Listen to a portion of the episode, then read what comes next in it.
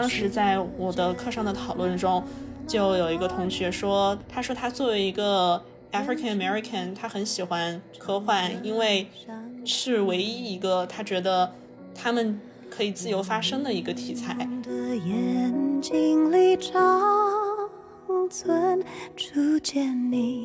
是逝去的爱情透过回忆流露出若有若无的香气。我现在的想法就是，没有什么报道是真的一定要做的。如果这个东西它会伤害别人的话，那真的可以不用做。大家好，欢迎来到聊天记录 Group Chat。我们是一档关注文学、电影以及由此引发的广泛文化社会议题的播客。我是 Cle，我是阿许，我是阿喜。这是我们的第十九期节目，也是我们今年的第四期节目。那么在这期节目里呢，我们想要像去年一样，以十个问题来串起我们的这一年。所以说，大家就可以把这一期节目当成我们三位主播的一个二零二一年的年终总结。呃，那么最开始呢，我觉得，因为我们这一年只录了四期节目吧，所以说不如我们大家来给。我们的听众朋友们谈一谈，在这只录了四期节目的一年里面，我们大家都去做了什么？这是一个好问题。谁先来？不如让我们出镜最少的 K 先讲吧。质问诘问。OK，好的。那今年的话，我觉得对我个人来说，我觉得真的是过得非常的快。嗯，我今年其实没有做什么事情。今年的上半年呢，是我开始在家里面远程网课读博，所以说就过了四五个月非常昏天黑地的生活，大概就是白天睡觉，晚上上课这样子的生活，然后度过了一个漫长又无所事事、非常自我放纵的暑假。然后接下来的话，就是从八月份到现在来美国。上学，对，所以说我今年基本上可以说就是放假和上学两件事情。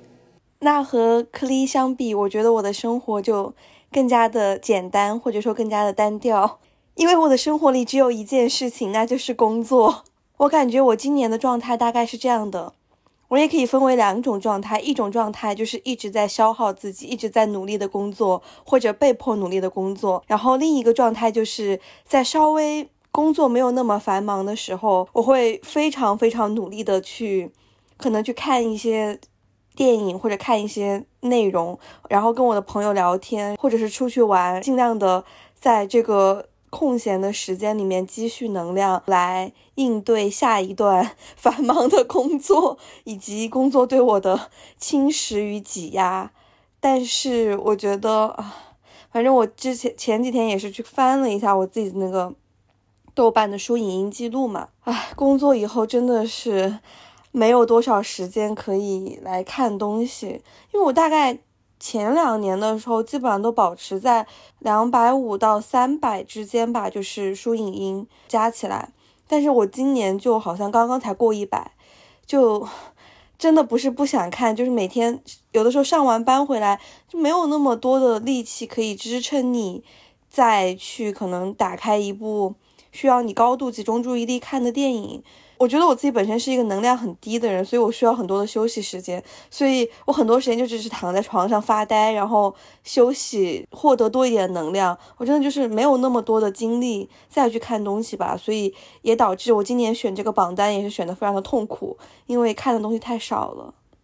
我觉得这也可能还是我还需要在在工作和生活之间找一个平衡吧，特别是因为我做媒体方面的工作嘛，其实就是会觉得工作和生活之间的界限特别弱。虽然相对来说比较自由，可能不用太有一个打卡上下班的一个时间，但是其实这也就意味着你的休息时间里面，你很大一部分也是要被工作侵占的。所以我觉得我还是需要自己再找一个平衡。那阿喜呢？我感觉我的这一年也挺简单的，就两件事儿：工作，然后玩儿。然后两件事情都消耗了我大量的时间。因为今年开始上班之后，其实跟阿许的感受比较像吧。工作的时间实在太长了，就 literally 每天早上睁眼到晚上闭眼，然后工作时间也每天十三四个小时也非常长。工作日是不可能再看书了，然后周末的时间和假日的时间又平均分给了看书、旅行、打游戏三件事情，导致了我今年的书影音记录也非常的惨淡。是的，我觉得我们对于这个问题的回答也基本上可以解释为什么我们今年只录了四期节目，就是因为其实我觉得我们录每期节目，一个是需要我们去讨论怎么做这个角度嘛。第二，可能就是我们定了一个题目之后，还是需要看大量的作品才能讲出来一些东西，或者说有一些我们自己的一些观点和看法。就我们都没有时间看一些我们自己感兴趣的东西了，就更没有时间来专门为了播客来做一些更多的准备。所以说录的比较少，当然我我认为这个事情我们也应该反思。你刚刚讲的那一些话，好像在为自己开脱一样。我就是在为自己开脱，不是我不是加一句吗？所以我们应该反思，我们明年要多多录节目。但我觉得大家都在一个人生的转折或者是过渡的阶段吧，在一些巨大的变化之后，我们又会进入一个相对稳定的一个新的阶段。那或许我们的播客就可以卷土重来，东山再起，死灰复燃，年轻的朋友再聚首。你一定要把这句话留下来好吗？这句话太好笑了。好，那我们不如就正式进入我们的年终总结的环节吧。那我们第一个问题其实是想问大家，最让你感受到二零二一年不同于二零二零年的内容是什么？我说的这个有可能有点肤浅。我发现今年的娱乐新闻里面多了大量的法治新闻的篇幅，比如说从年初的郑爽，到后面的吴亦凡、李云迪，到最近的王力宏。王力宏是法治问题吗？他算算法治组吗？就是在原来的常规的吸毒、嫖娼和出轨三组之外，多了各种各样的法治问题的讨论。我要提一句。嫖娼也是法治问题吧？对呀，OK OK，也是法治问题啊。对呀，吸毒也是法治。那那怎么办呢？我重新 reword 一下，应该说除了普通的谈恋爱、塌房或者是出轨，是的，是。那我有可能想说的是，就原来的是一些比较常规的法治问题，但是今年的新闻好像都是一些法律前沿的问题。被放在了这个娱乐新闻中去讨论，比如说，我觉得像代孕啊，还有这种去告一些具有性魅力的男性性侵犯这种事情，今年感觉是一个把这些事情推上了风口浪尖，就是娱乐新闻中有更多对于一些法治问题的探讨，就不再是一个法治问题的吃瓜。我觉得这个点有可能是因为舆论环境的不断收缩，大家是没有一个环境或者说一个平台可以去比较公开的讨论一些问题，那可能娱乐新闻就变成了大家讨论这个问题的一个土壤，大家好像只能借助这种娱乐新闻，然后来探讨一个相对比较严肃一点的话题。我自己的观感可能是这个样子的。我是在想年终七八月份吴亦凡的那个事情，我记得当时有人在说，如果是放到几年前，这件事情的走向可能会是完全的不一样。就比如说像当年，其实小吉娜那件事情，基本上就是大家也都知道是实锤了，但是他并没有让吴亦凡怎么样。但是今年的都美竹就让吴亦凡怎么样了？当时有些人的看法就是说，之所以今年会。和之前不一样，也是和在整个中国社会的 Me Too 运动的发展也是有关系的。那提到 Me Too 运动在中国的发展，就其实包括今年莲子和朱军的那个案件，它不是也是又开庭了吗？也没有取得一个很实质性的进展。然后包括朱军，其实也就毫发无伤的又重新复出了。那这件事情让我觉得挺失望的吧。而且最让我感到无语的就是，就我有一个好朋友，他在他们大学的那个宿舍群里面，在朱军复出的那一天，他们宿舍群里面的男生就非常的开心，就在庆祝这件事情。在当时讲给我听的时候，我们两个人都非常的愤怒。为什么要庆祝呀？因为他们就觉得朱军是冤枉的呀。他们是觉得朱军的付出是一次 胜利，就可以这样理解吧。我有时候会觉得，我们在互联网上面，或者说在各种社交媒体上面，会觉得说中国的这个 Me Too 运动已经取得了很大的一个发展，但其实我觉得在现实生活当中，可能情况比我们想的要糟糕很多。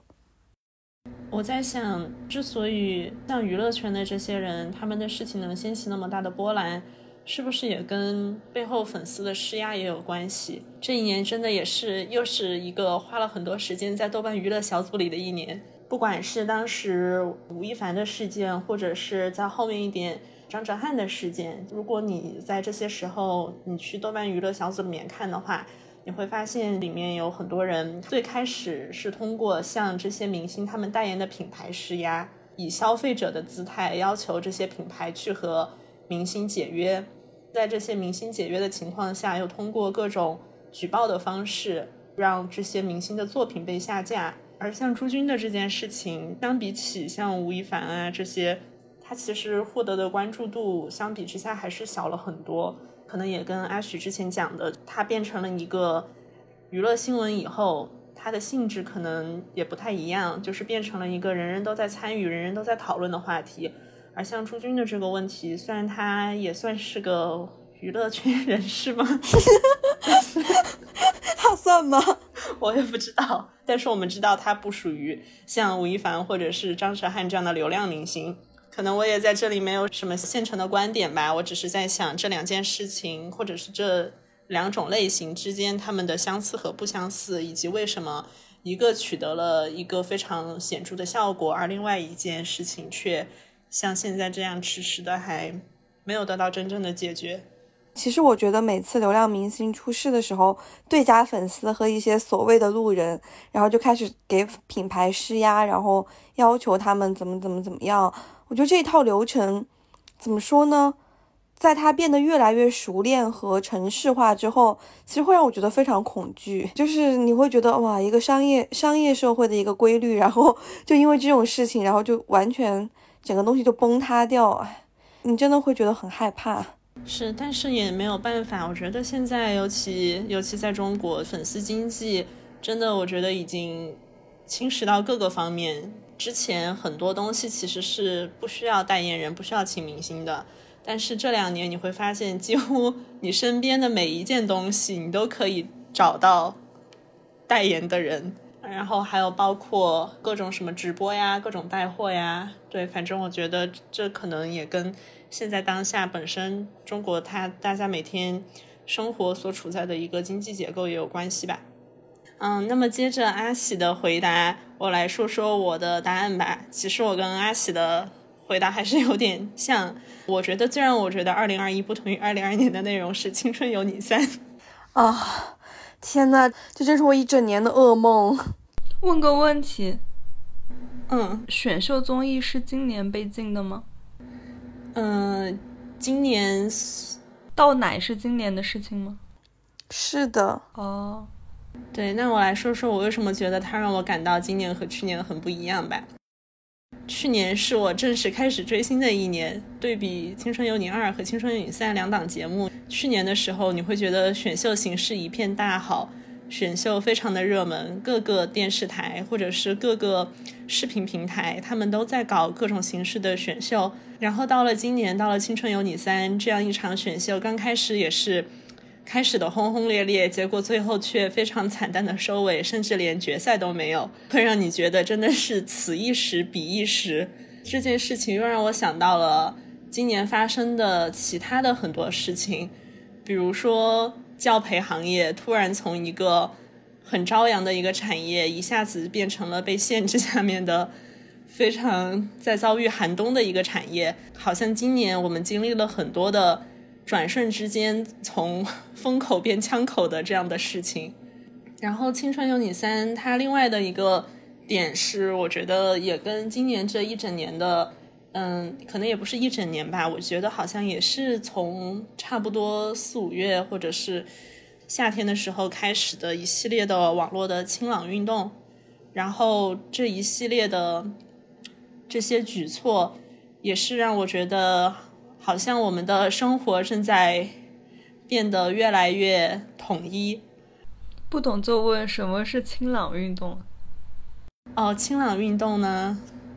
我这里没有一个它的一个官方的一个一个定义，但是它大概就是说净化网络环境，不管是一些下架一些可能比较有问题的一些视频作品，或者是说处理一些网络上的不当言论，它比较针对的呢其实是流量明星，然后呢以及流量明星的一些粉圈的行为，但是其实它。对于这个的监管已经不仅仅是限于对于粉圈和明星的监管了，就我觉得它也影响到其他的很多方面。一整套下来，作为豆瓣资深 使用者的我们也都可以看到，就是在今年下半年，很多的豆瓣小组经历了无数次的关停、整改或者是禁言，然后像在微博上面进行，比如说取消超话榜单以及各种榜单，进行这样的一系列的运动。当然，有些可能是好的，比如说取消超话榜单这种，但是有些的可能就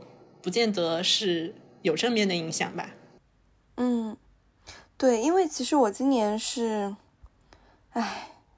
我今年是实时追看了《青春有你三》，而且我有我自己的 pick。然后我印象特别深的就是，我觉得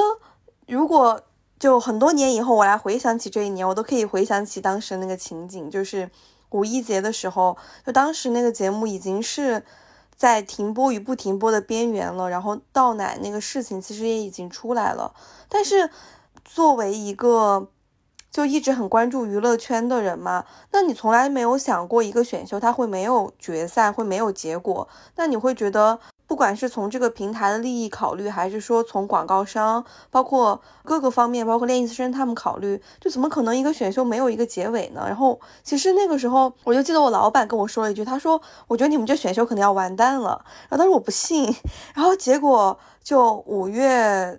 一号吧，是五月一号还是五月几号？反正就是那个凌晨，然后就是说这节目就暂时要暂停，当时还用的是暂停，也没有说明确的说就没有决赛。在原定要举办决赛那一天，我约了我当时就是看这个选秀节目认识的几个朋友，然后我们本来是约好了一起吃饭，然后回去看这个决赛。结果他就没有，然后我们就一起坐在上海的一个酒吧的 外面，一个人端一杯酒，非常 愁容满面。对，然后那个时候其实我们还怀抱着希望说，哎，会不会就比如说这两天就到五月八号吧，就或者会不会九号、十号他就自己公布一个名单什么之类的。结果也并没有，然后那群人就真的是在，就是完全他们就像在娱乐圈里面消失了两个月一样，一直到大概七月份的时候才重新的可能回到一个。大家的视野里面吧，就我觉得这件事情真的是非常的 tricky。其实，因为你知道，如果一个选秀出来的一个秀人，他们刚刚出道的时候，必定各种采访呀、直播呀什么的，都是会和他们这个选秀节目息息相关的嘛，这样才会比较有流量。但他们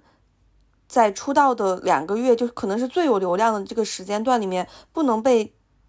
提到任何和这个选秀相关的内容，包括现在其实也不太行。我就觉得真的。非常的好笑，我觉得这件事情就是反映了我们这个荒诞的社会和这个荒诞的娱乐圈的一个集中的体现，好像不提这件事情，那些事情就没有发生过一样。然后包括倒奶这个事情，我自己会觉得，今年大家对于饭圈的一个误解和污名化变得愈发的严重，因为其实今年我有去看一些体育圈或者说别的一些圈子，就比如说。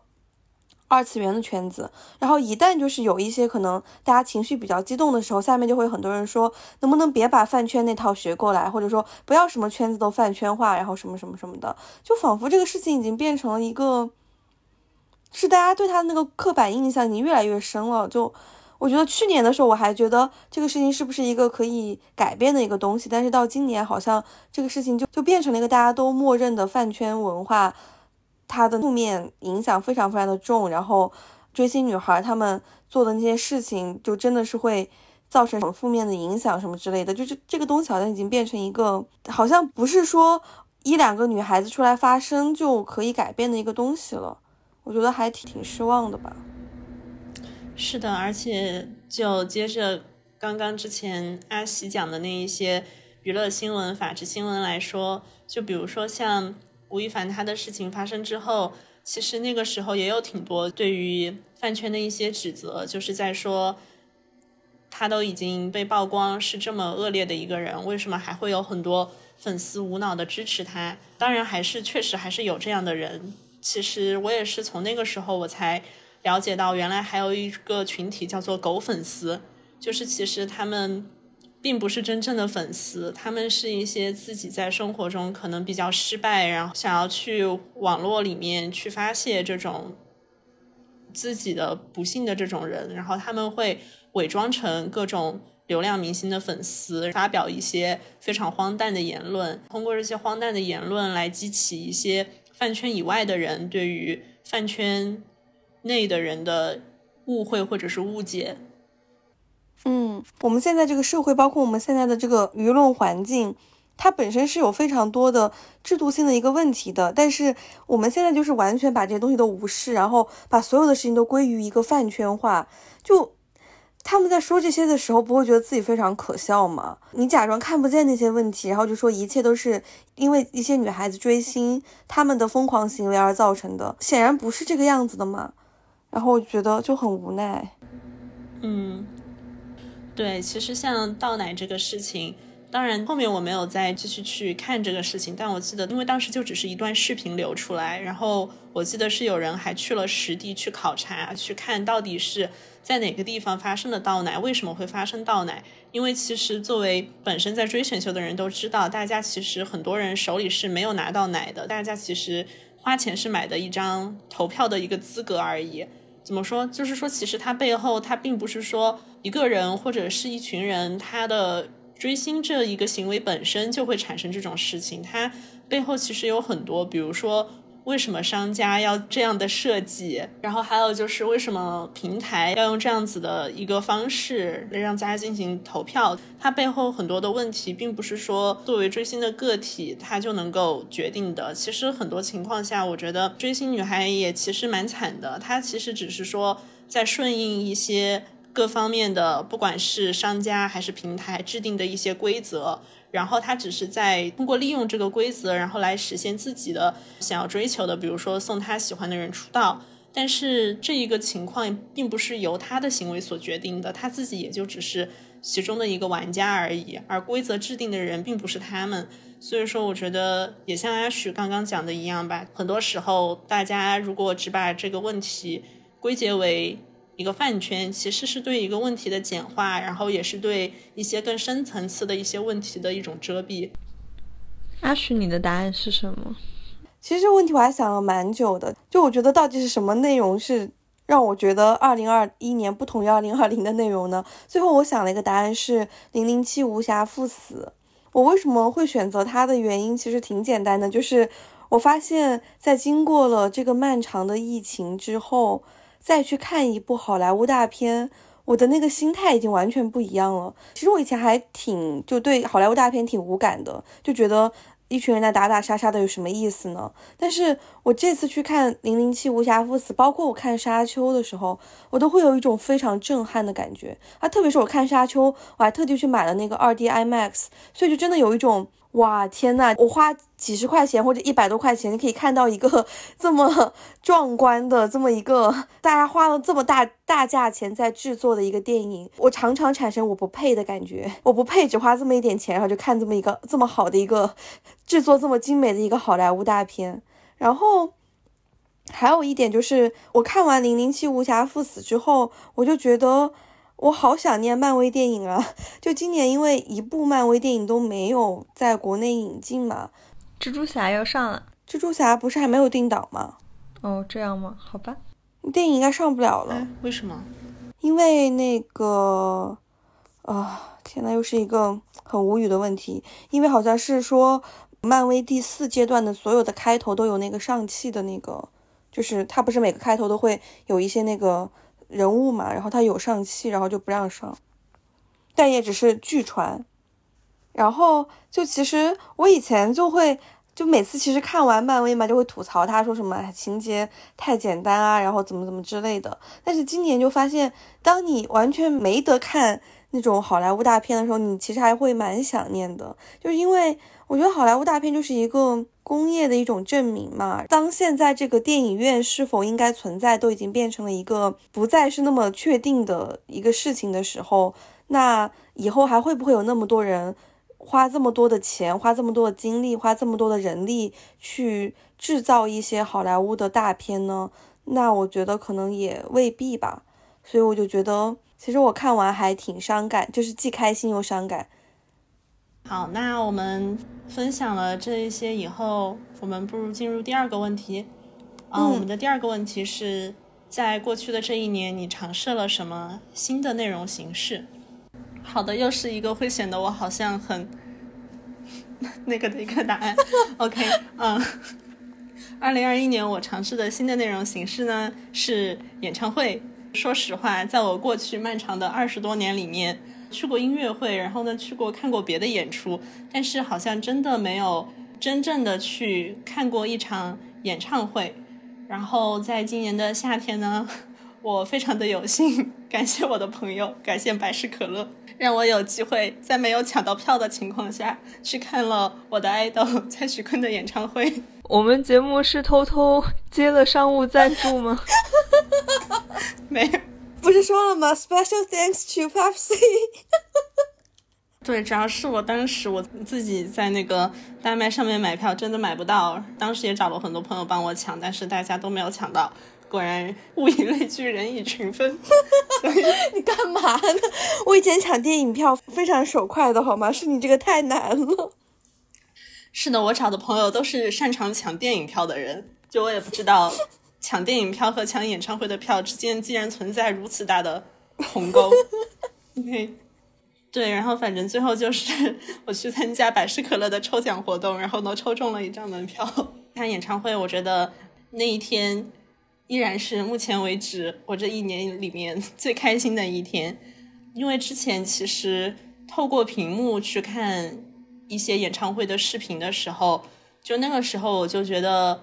已经算是挺震撼的了吧？你会想象就是现场的人他们的那种激动，然后当我自己去了演唱会以后，我觉得哇塞，真的好兴奋，好激动。然后我觉得是我，呃，人生中第一次有这种类似于宗教性的体验。讲到这里，我想起之前我们讲饭圈那一期的时候，阿喜在说，觉得追星有点像一种宗教性质的行为。我是在演唱会的时候，我对这个的感受强烈到了一个极点吧，就是因为这么多人。在一起，然后呢，大家就是喊着同一个名字，唱着同一首歌，是那个场面，然后真的让你会觉得非常的震撼。你会觉得好像你之前所处的所有的都只是想象中的共同体，这个想象中的共同体突然有一天就到了你的面前，然后又加上演唱会当时的，比如说氛围啊、音效啊、灯光啊，这一切都会让你觉得非常非常的不真实。就我觉得是一个。与日常生活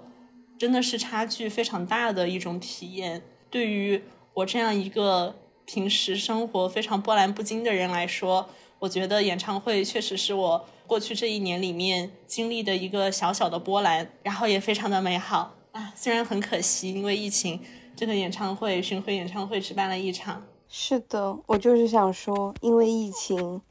啊，我已经好久没有去看过演唱会了。我上一次看演唱会还是一九年的时候，就是在北京去看杨千嬅的演唱会，大概就是他唱了两个小时吧，我可能哭了一个半小时，就确实和你自己在家里面听歌的那个感觉很不一样，就你整个人会被调动起来，然后觉得人还是需要一些这种很能把你调动起来的一种场景和氛围吧。你说到这个，让我想起。德勒兹他在《千高原》里面，他讲一个 mass 的这个概念。他觉得所谓的 mass 并不是一加一加一这样子的加上去，而是一直以一种 n 减一的形式出现的。什么叫 n 减一呢？举个例子，就是说，只有当你不再把自己当成一个个体的人的时候，你才会真正的形成一个人群中的一部分。就是说，所谓的 crowd，所谓的人群之所以能形成，是因为。里面的人不再把自己想一想象成一个一一个个体的人，所以说真正的 mass 其实是一种 n 减一的行为。这也让我想到了，就是在演唱会的时候的我是很真真切切的体会到了，就是我不是那个一，而是被减去的，而是 n 减一。嗯，那其实我今年尝试的一个新内容是乙女游戏。然后我为什么入坑呢？其实是因为 Clee，他有一天跟我说，腾讯出了一个新的乙女游戏，叫《光与夜之恋》，然后他就给我讲了一下。然后呢，我觉得嗯还挺有兴趣的。我从来没有尝试过这种游戏，因为我就是一个不太打游戏的人。于是呢，我就去下载了一个，然后就开始了一发不可收拾。就我觉得乙女游戏这个东西，它带给我的新体验就是。因为其实我在日常生活里面是一个不怎么社交的人，但是我觉得我玩了乙女游戏之后，觉得我和一个在现实生活中其实并不存在的人有了一些很奇特的连接。就比如说，如果我想要可能跟一个人社交的时候，我可能会选择，比如说我上 Tinder 上面去划一下，然后我 match 到一个人，然后跟他讲几句话。但是我讲完这个东西，它的后果可能是这个人过两天就 ghost 我了。但是我觉得在乙女游戏里面，这五个男主，他们当然有可能你对他们的态度不一样，但是呢，他们永远都是对你如此的热情，然后如如此的好，然后如此的尊重女性。我真的觉得这是我在现实生活当中完全没有办法体会到的一种两性关系吧。所以我觉得还是蛮有意思的。讲到这儿，我不仅要插一句。我理解，像《光与夜》这种还没有走到大结局，对吧？对对，它还没有，它才刚开始。如果一个乙女游戏有大结局的话，那它通常是会根据你好感值的高低走向不同的 H E B E。那我的感受就是，尽管他们前期对我说尽甜言蜜语，最后他们心里的好感值是不够的，让我感受到了这个世界的残酷。是的，我接下来就要讲，我大概是在这样甜蜜的。美好的梦境里面，大概沉醉了几个月之后，《光与夜之恋》这个乙女游戏，它就开始搞一些幺蛾子，各种和追星非常像的事情就出现嘛。就比如说最近的一个事情，就是其中有一个男主角，他原定的 CV 是出现了一个非常严重的丑闻，然后他就被换掉了。结果被换的这个人，他的业务能力非常的差，就惹怒了喜欢这个人的玩家，大家就开始在那个。《光与夜之恋》的那个超话里面开始吵架，然后豆瓣小组里面也在吵。在这种时候，我就会觉得特别的下头。我来乙女游戏里面本来就是为了寻找一个和现实里面不太一样的一种关系，或者说一种一种感觉。但是为什么在这里也要像搞选秀一样搞这些乱七八糟的东西？而且。我觉得腾讯它本身就是可能因为产能各种的原因吧，我自己推的那个男主角他待遇也不是非常好，就总是没有卡呀，然后包括他出的那个高薪的卡，可能也就是那种脸不好看啊之类的，然后你还要去光与夜之恋的超话里面替他维权，我真的，我当时就有一种我是不是又回到五月份追选秀那段黑暗的时期了？所以我最近其实就是有一点下头了。哇塞，没有想到你玩的这么深入。我就是把它单纯的当成一个游戏玩，没有关注它背后一系列的这些东西。不过我也已经挺久没玩了。我知道你连出了新主线都不知道，但是我觉得这游戏还是给了我蛮多安慰的。就比如有的时候心情不好的时候，我打开那游戏，跟我喜欢的那个男主角可能聊一聊，或者看一看他的约会，我就会觉得心情有变好。嗯。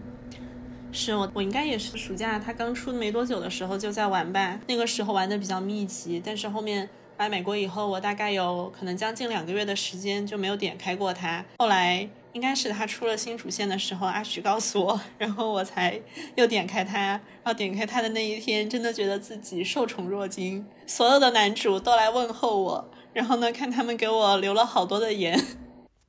是，其实。我有的时候会就是在小组和超话，超话我逛的比较少吧。就豆瓣小组里面，我经常会去可能观察一些大家为什么这些女孩子会这么喜欢这个游戏。然后我就发现，其实大部分人的理由是非常像的，就是因为在现实生活当中，对于男女关系或者对于恋爱关系会有一种比较失望的感觉，所以希望在这个游戏里面得到一些安慰和寄托吧。我越看就就越觉得，真的是因为男的不行，所以大家才在追星啊，然后包括玩这种乙女游戏这种事情上面寻找一些安慰和寄托。但是我觉得也挺好的，越来越多的女性已经意识到，没有男人我们也可以过得非常好。我有可能在这点上和你的观点不同，我倒是不觉得是男的不行，而是人在爱情这件事情上，人类就不太行。你换成是跟女的，你也有可能会遇到很多别的问题。是，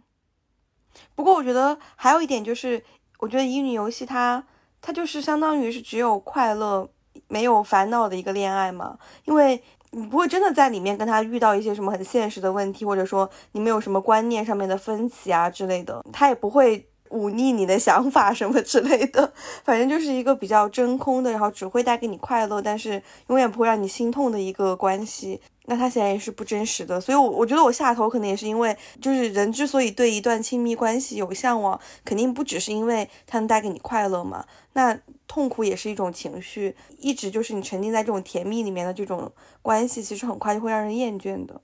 如果你感兴趣的话，我也可以推荐给你充满了痛苦和背叛的乙女游戏，世界上也是存在的。它可以同时满足你甜蜜和先自己创造伤口，再自己舔舐伤口，感受到快感的这种乐趣。我不了，不了，不了！我不想在游戏世界里面也体会到现实世界的痛苦。哦，对了，跟大家插播一句，我昨天把我的那个朋友圈的签名改成了“心痛比快乐更真实，爱为何这样的讽刺”。我已经在现实。我想说，我的豆瓣签名也和我最近打的游戏 有关。等会儿我来讲一讲。好，那你就接着我讲吧。就我，我今年改了好几个签名，都和我当时打的游戏有关系。有一段时间是打那个《胡闹厨房》，然后我学会了按冲刺键之后就可以逆着风奔跑了。然后那段时间我的签名是“学会用冲刺键的我，我偏要勉强”。然后过了一段时间，过了一段时间，我开始打一个我怎么死活都打不通关，中间死了无数轮的游戏。然后我把我的签名改成了 “Enjoy the journey”。然后我最近开始打那个，也是一个让我非常上头的游戏。然后我直接把我豆瓣签名改成了它的中间的一段话，就是 “In the name of Hades”，就是我现在要讲的，我今年尝试的。一个新的内容形式是肉鸽游戏。肉鸽游戏，它是肉鸽，它是强行把一个英语变成了中文，它是那个 rook like，它是什么意思呢？就是它是一种游戏的类型，它大概有三种核心要素吧。第一个就是死亡是这个游戏设计的一部分，你在玩这个游戏的时候，你注定要死上个二三十回，你这个游戏才能够通关。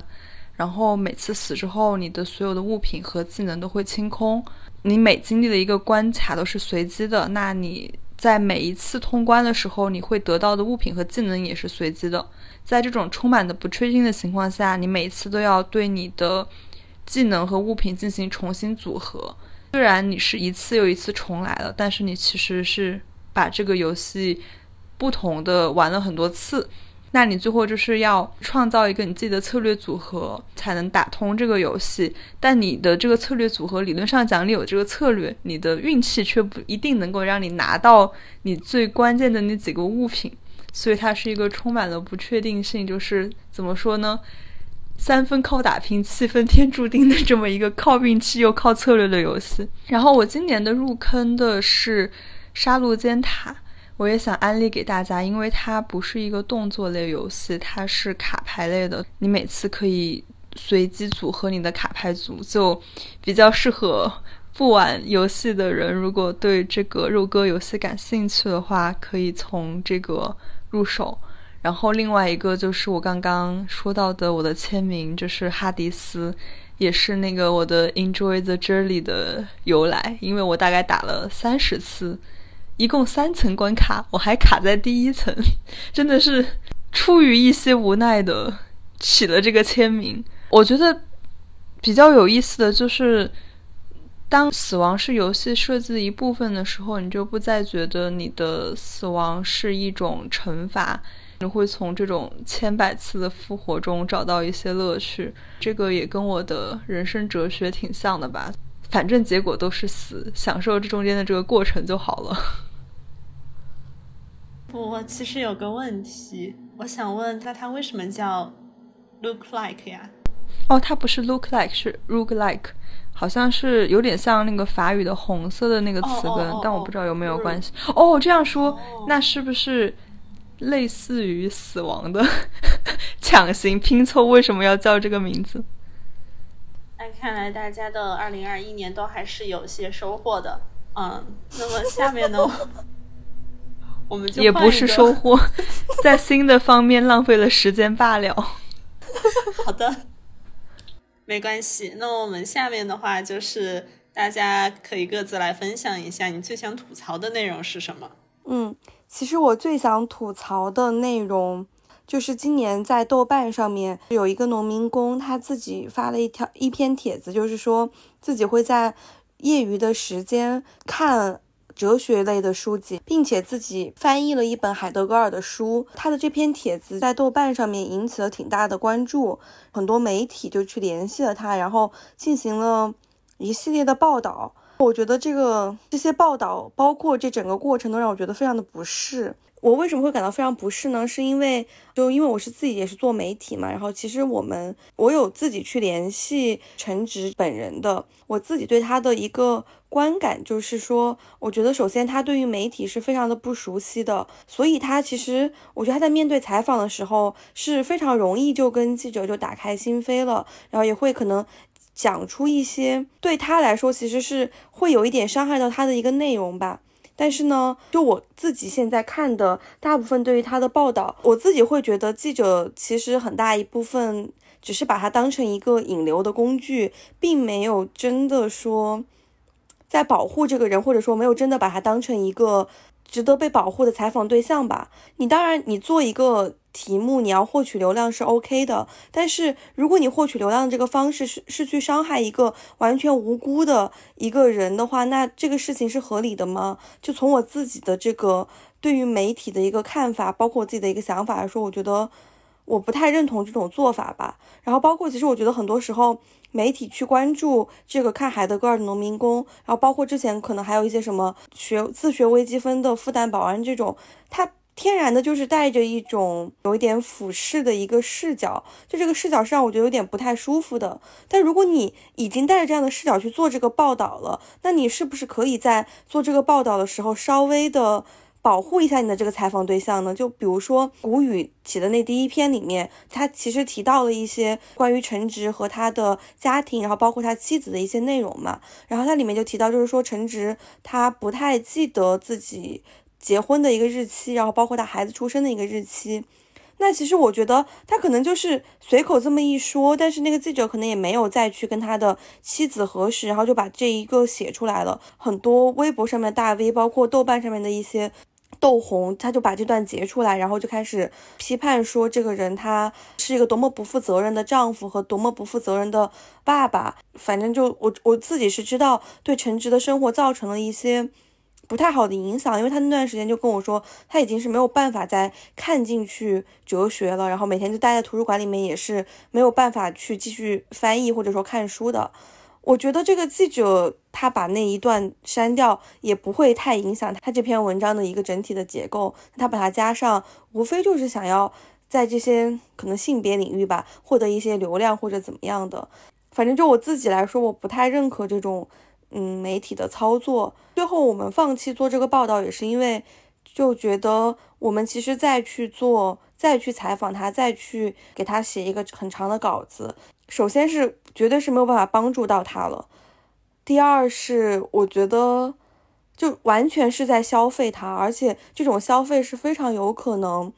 给他造成很严重的伤害的，就从我自己的想要做媒体的这个初心来说，我是不想要做这件事情的，所以最后我们也是放弃了做这个报道。其实我不是想吐槽说媒体为什么老是想关注这样的事件，因为我觉得这是一个很自然而然的事情嘛，因为你肯定是要关注和你日常的生活有不一样的东西的点，这是媒体天然的一个属性。但是我是觉得大家在做报道的时候，能不能多一些。善意和多一些包容和理解呢，这也是对我自己的一个启示吧。就我在吐槽的时候，也是在反思我自己，就是觉得有的时候你就是你自己做的报道没有那么重要。我觉得不管是新闻也好，还是别的行业也好，就首先还是要关注人，然后保护人吧。嗯。那其实我在想，那有没有可能你换一个角度，就比如说去报道他被报道之后的生活，会不会有可能从另一个角度来帮他发声，或者是？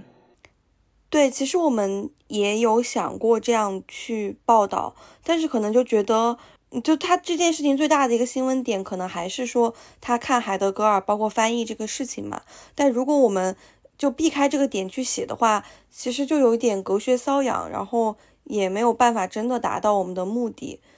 就其实还是在某种程度上在消费它吧。哎，反正就觉得，我现在的想法就是。没有什么报道是真的一定要做的。如果这个东西它会伤害别人的话，那真的可以不用做。就我个人，我是非常不喜欢这个选题。我就感觉他差点没有把那句什么“我们都身处沟壑，但仍有人仰望星空”这句话当标题了。我就觉得说是一种非常居高临下的态度去，首先。如果抛开他的身份来讲，那我觉得他从他翻译海德格尔这件事情的成就上来说，我觉得实话实说是不值得一提的。之所以他被翻出来报道，是因为他的身份本身并不是基于一个他的贡献做报道，那其实就是在拿他的身份做文章。那你无论如何去善意的包装你的这个观察者的身份，我都觉得说这是一种非常。居高临下的视角，所以我个人是非常不喜欢这个选题的。嗯，就当然从媒体的角度，我是很理解大家会选择这个选题的。但是其实就是你刚才提到那个点，也和记者的能力有关系，因为俯视的那个视角是最好写的嘛。那大部分的人是很容易就落入这样一个陷阱里面的，就你自己很难从中把你自己抽离出来。所以我觉得可能还是和记者的能力和包括他愿愿不愿意花更多的力气去理解这样一个人有关系。当然，我选择放弃这个题有一个很重要的原因，也是我觉得以我现在的这个采访和写作的这个能力，我可能也做不到更好，我可能也会做成那种我想要吐槽的那种报道。那我觉得就不要做了吧。我觉得艾希，你的意思是不是说你觉得？这件事情之所以会被报道，并不是说因为这个人他翻译海德格尔翻译的有多么的特别，或者是多么的出众，只是因为他是一个农民工这样的身份，所以说大家才会觉得这件事情值得报道。所以说这件事情之所以会被报道，它的出发点其实就是在以他农民工的身份为噱头。就我觉得这个报道它的核心，我自己认为可能是一个。大学都没有读完的一个人，他是如何通过哲学来完成一个一种自我实现吧？就我觉得这个是这个报道的核心。农民工这个东西，只是我觉得怎么讲，就是总结他的一个身份吧。因为我自己会觉得，我跟陈直聊的时候，他完全不觉得“农民工”这三个字是一个贬义词。其实我有的时候跟采访对象交流的时候，我会有点担心会被我说哪句话会伤害他们，或者说会觉得对他们不尊重。但是反正我在跟他聊的时候，我不会觉得他很拒绝这个词。就我觉得或许是大家对于这个词是不是也有一些偏见？不是，我觉得问题是因为这些很多报道，它的标题里面是在用，比如说一个农民工思考海德格尔，一看你就知道他其实就是在。说农民工和海德格尔这两个词好像不应该同时出现，我觉得这是我看到这种报道标题的时候，他给我的一个 implication 吧。我觉得，不过这还是一个很值得讨论的问题，也让我想到前几年，我觉得好像是有很多媒体在报道，比如说皮村文学小组，就是会让我想到，如果底层这个词，我们把它当做一个没有问题、一个中性的用法的话。该怎么样去报道底层？该怎么样去关注底层？但是却不会去伤害到他们。就我觉得这也是一个很有很有意思的问题。但是我觉得可能我们这短短的年终总结没有办法深入的再去谈论它。那不如阿喜，你要来讲。嗯。我想吐槽的内容，其实前面有一位主播已经提到过了，就是今年上映的《沙丘一》。我吐槽它倒不是因为我觉得这个电影不好看，我其实挺喜欢这个电影的，但是我是不是特别理解它的分类？它的分类是科幻电影，我对它的理解是这是一个外星球元素的奇幻电影，我不知道它的科幻的科幻是科在哪里，我感觉它是更像是那种。传统的奇幻小说就是基于一个封建领主的政治制度下的各个家族各掌过一个地方，再加上各种具有不同天赋的能力的种族，就是在中间的权力的斗争。嗯，所以阿西，你对科幻的定义是什么呢？是的，我也想问。我觉得科幻是。对于人类的未来的某一方面的想象吧，可以是科学技术，也可以是政治制度，或者说是文明的形态。但是我是觉得说，如果只是人类广泛的居住在了不同的星球上，像这种星球之间隔得非常远，它对人类的，我是理解，其实会对一些政治制度或者是人们的那种。交往的边界是有影响的吧，但其实沙丘没有。我感觉不同的星球就更像是不同的王国，就是它是不同的星球和不同的王国，并不影响整个故事。所以我是不理解它的科幻的点，科幻在哪里？就是你的意思，就是说，如果我们把星球就换成王国的话，其实它完全可以从一个星球与星球的故事变成一个王国与王国的故事。而这样理解的话来说，它并不是一个。很科幻的故事，它可能还是一个很传统的故事，是这样吗？但我觉得还是每个人对于怎么说，就是对于科幻的一个定义会有点不一样。一个科幻的，我自己觉得它的一个核心可能是对于自然、对于宇宙，然后对于一些未知的事物的一种敬畏和探索。我不太会特别看重它有没有。可能情节上有一些特别，我们现实生活中达不到的一些东西。那我觉得在这个点上，《沙丘》还是蛮符合我对于一个科幻片的一个感觉的。嗯，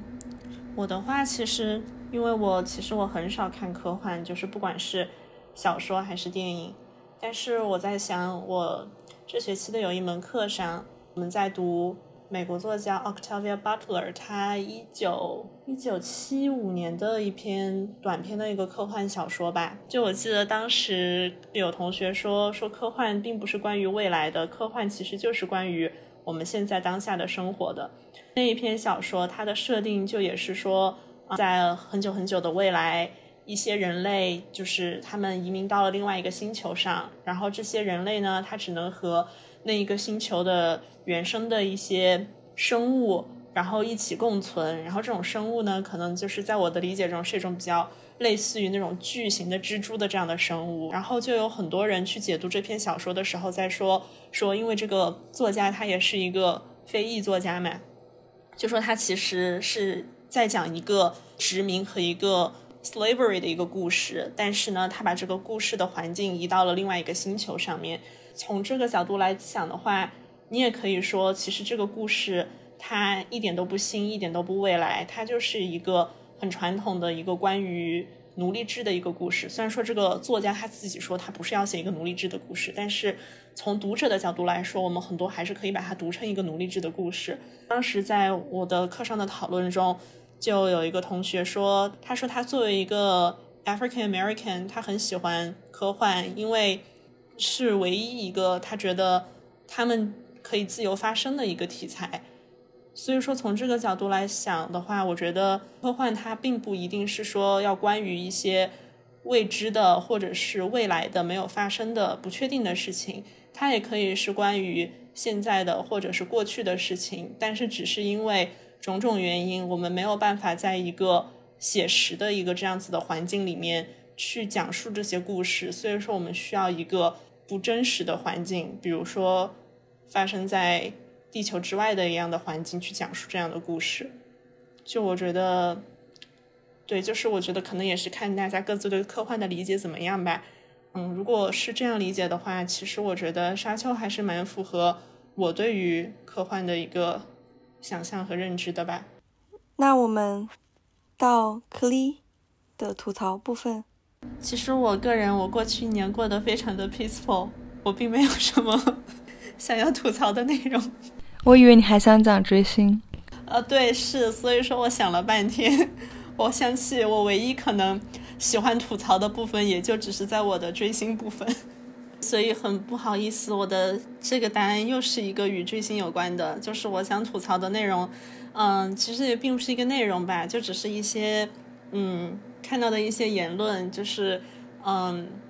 尤其是一些，当然我我的我说的这个话的语境很具体哈，我的我的语境就是说我在豆瓣上面看到的一些豆瓣时间线用户他们对于一些娱乐新闻的讨论。然后还有让我想起，对我就去翻之前我暑假的时候和阿许的一个聊天记录，因为那段时间我就是每天出门嘛，然后通勤时间很长，然后我就在地铁上面听别人的播客，嗯，然后，然后我记得当时有一个嗯蛮热门的播客，就是也在做一些关于这种什么追星啊、流行文化呀这些方面的一期内容。然后你怎么不提人家的名字？因为我是想吐槽。哦，好的，好的，只提百事可乐，不提别的东西。我们这里是 Pepsi 独家冠名播出。不是，如果是表扬的话，我会点名的；吐槽别人的话，就不点名了。嗯，反正就是在嗯这些节目中，其实他们请到的也算是这些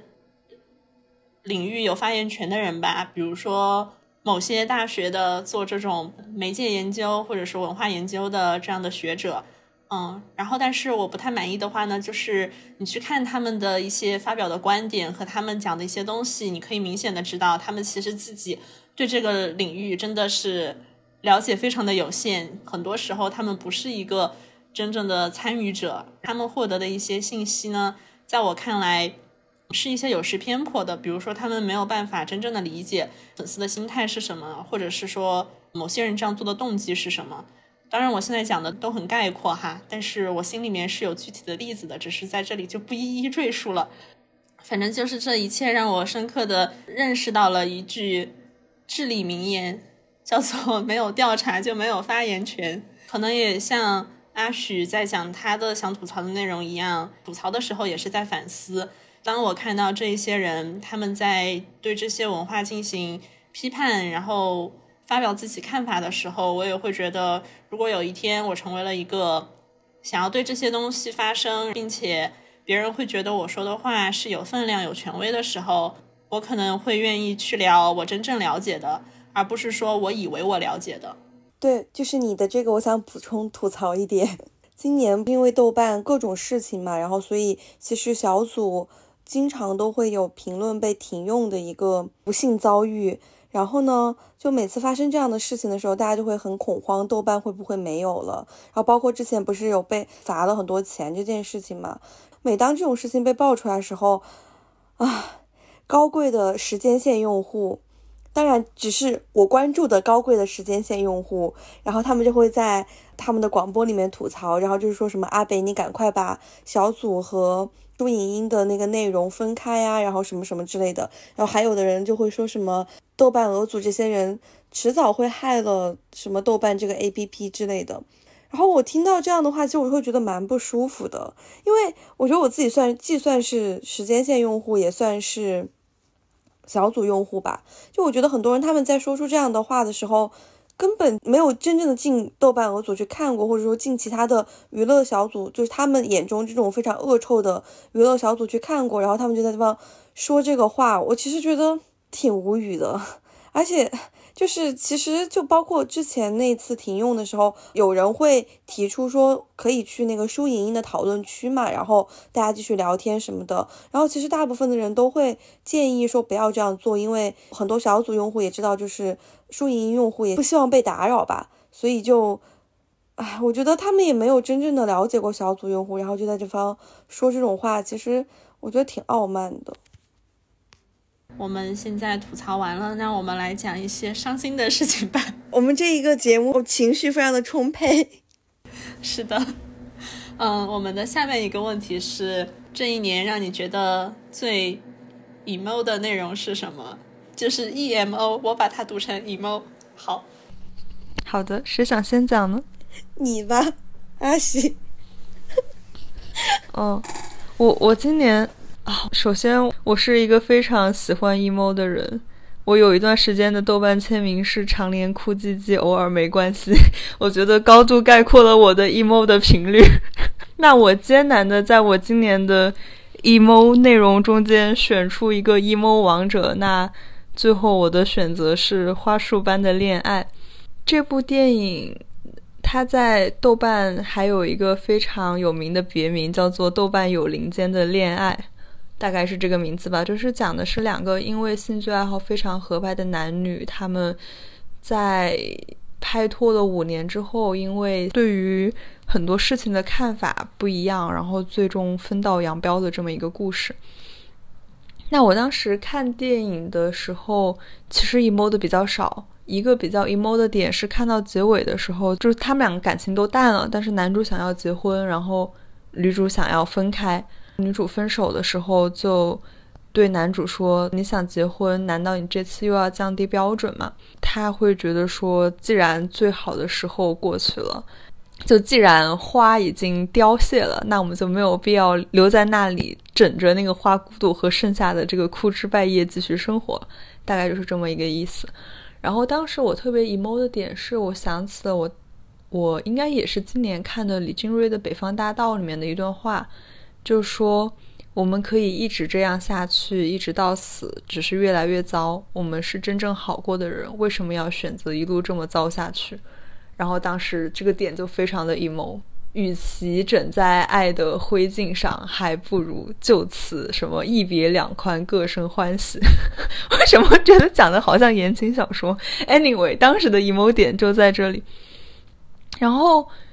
看的时候其实没有很 emo，是隔了很久之后才 emo 的。当时我没有觉得很 emo 的点，是我感觉这部电影其实没有特别打动我。就它里面是形容这对男女非常合拍。但我是觉得说他们的合拍有可能是表现的方式的问题吧，就我感觉是一些比较表象的，他们喜欢同样的游戏，喜欢同样的电影，都在咖啡馆认出了下井手，就他们的那种心灵相通感，在我这儿看是不够的，有有一点点消费主义的那种感觉，因为有一样的兴趣爱好。也没有说他们对这些兴趣爱好的一些比较深层次的看法一样，就没有像那种《爱在三部曲》那样有让你觉得非常印象深刻的对话，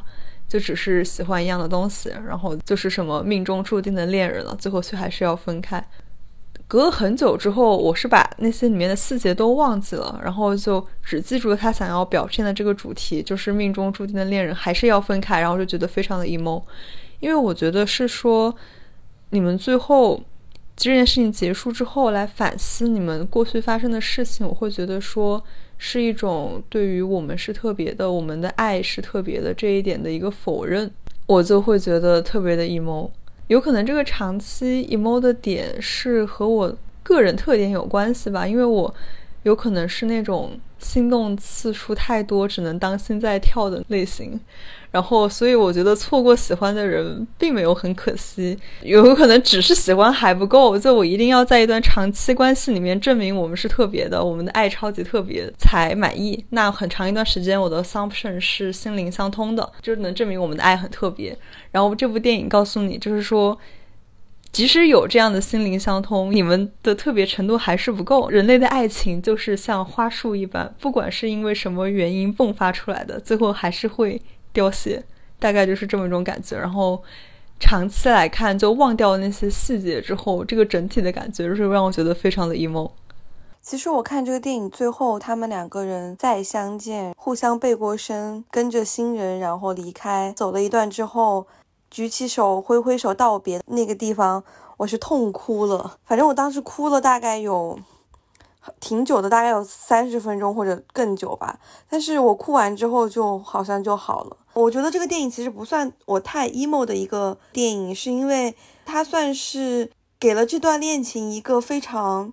郑重其事的道别吧，因为我觉得我的生命里面实在是有太多 潦草的告别了，所以我看到最后不辞而别，是这样的，是很多事情就是你也不知道那是最后一面，多年以后才发现，原来这就是你们最后一次见面了，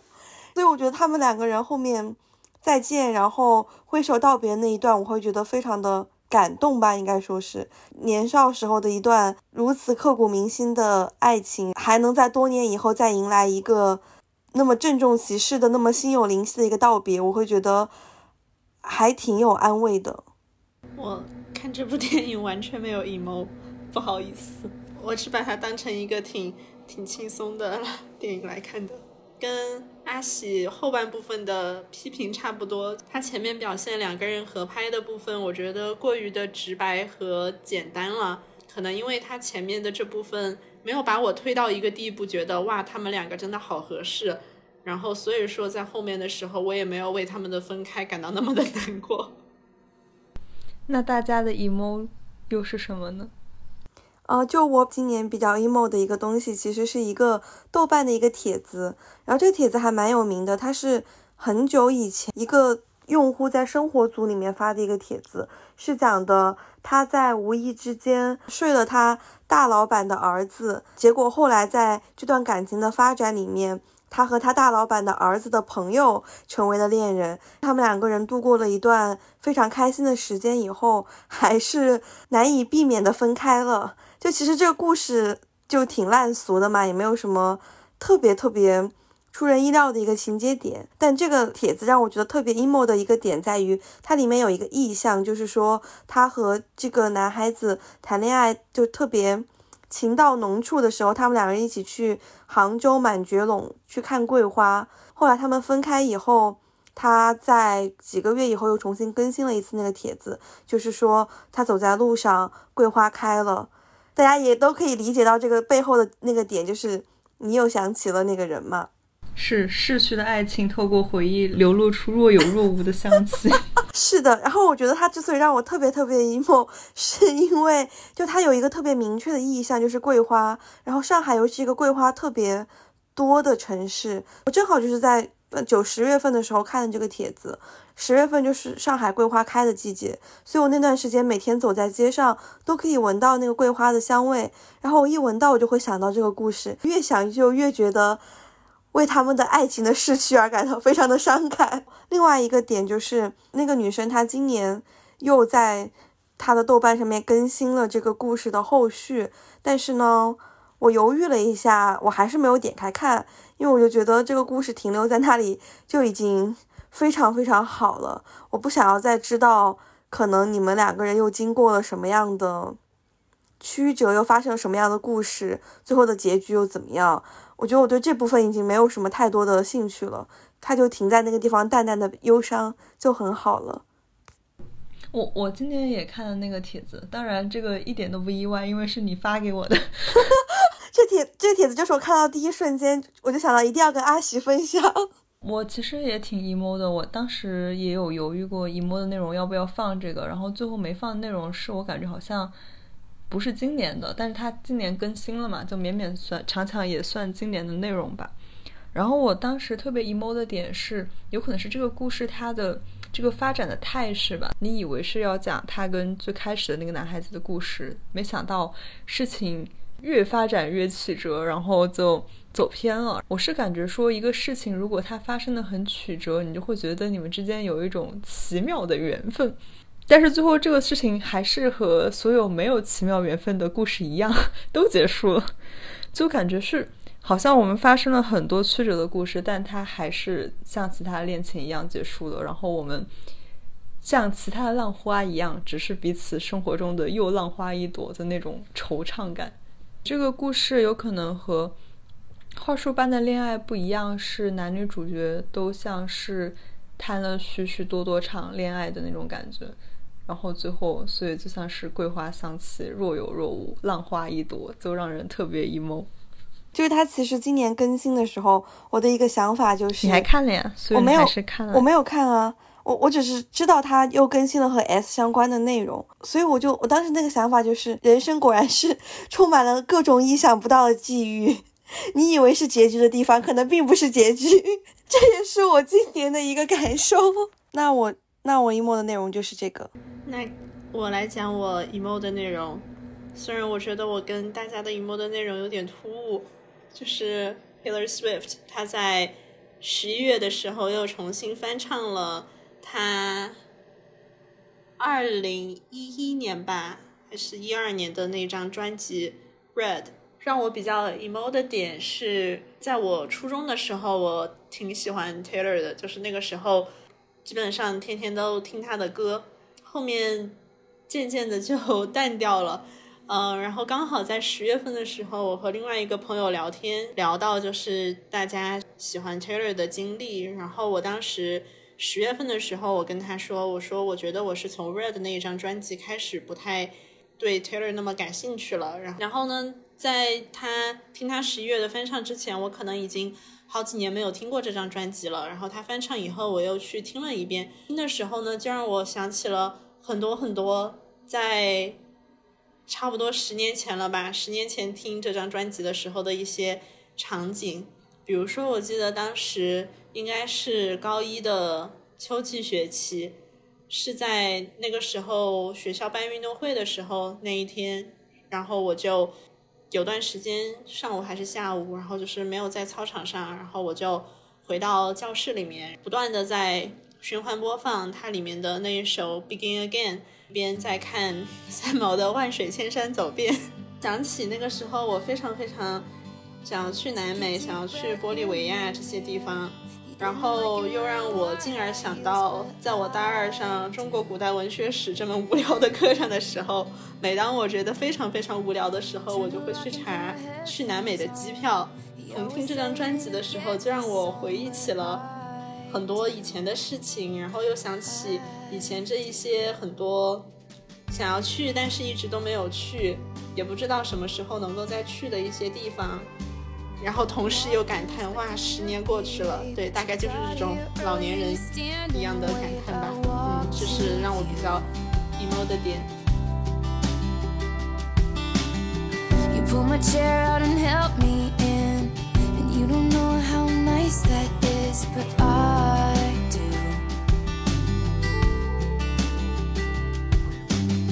And you your head back, laughing like a little kid.